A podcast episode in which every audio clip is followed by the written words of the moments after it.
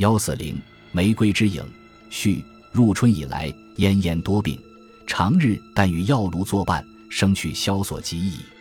偶读报章，则见吾有鲁平，方叙出其神妙之手腕，创为奇案，以警世人。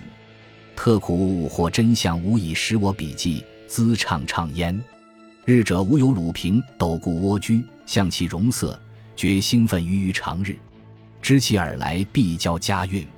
因即以报端进士寻之，吾有微笑，初不作答。既乃密火吸烟，告我二事，盖皆有涉于隐迷，而为吾有所揭破。其意为训清亲时所藏无声飞机密图事，吾有常运其志记与私家侦探卢伦氏，几经波折，足乃奏凯。诡秘利器不可方物，原即录入我小册，且标以鬼怪之名，曰冷热手。其第二世即金兹所述者，情节虽较前世为稍逊，然略加点缀，故亦未尝不足以耸人听闻。因置其术语于其端，刘洪找焉。